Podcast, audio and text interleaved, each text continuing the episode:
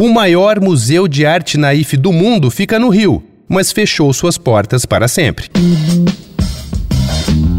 Dois pontos. Uma conversa sobre quase tudo com Daniel Almeida.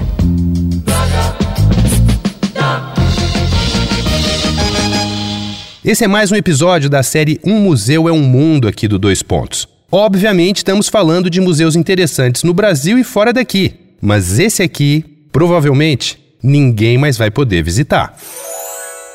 O MIAN, Museu Internacional de Arte Naif do Brasil, tido como o maior museu de arte naif do mundo, fechou suas portas por falta de investimentos públicos ou privados. A sede da instituição, um casarão do século XIX no Cosme Velho, no Rio, foi vendida em 2022. A arte naif é aquela produzida por homens e mulheres que não têm formação acadêmica, que enquanto experimentam caminhos e constroem sua técnica, eles se inventam.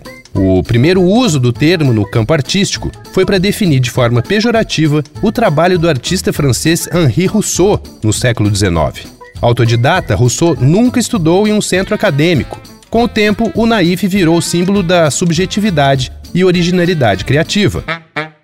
Bom, mas o museu, aberto em 1995, era mantido pela Fundação Lucien Finkelstein, que levou o nome de seu fundador. Lucien nasceu na França, visitou o Brasil pela primeira vez com 16 anos e nunca mais foi embora.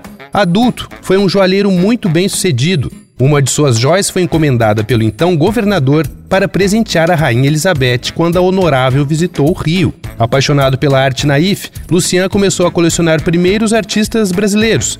Posteriormente, adquiriu também obras estrangeiras. O museu hoje possui um acervo de 6 mil obras, com pinturas de artistas de todos os estados brasileiros e de mais de 100 países, com quadros do século XV até os dias de hoje.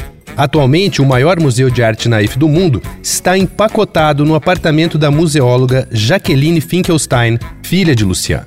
Cientes da situação, instituições estrangeiras começam a sondar Jaqueline para adquirir obras de artistas como Heitor dos Prazeres, Miriam, Lia Mitarakis, Maria Auxiliadora, Chico da Silva, entre muitos outros.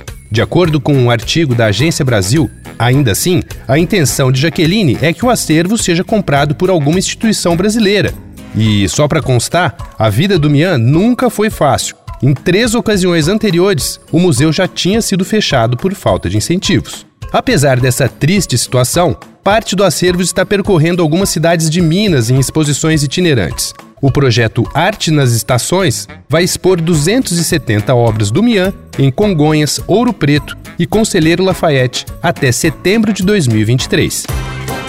Vai lá no arroba Danico Illustration e dá uma olhada nas ilustrações inspiradas na série Um Museu é um Mundo. Eu sou Daniel Almeida, dois pontos. Até a próxima. Você ouviu Dois Pontos uma conversa sobre quase tudo com Daniel Almeida.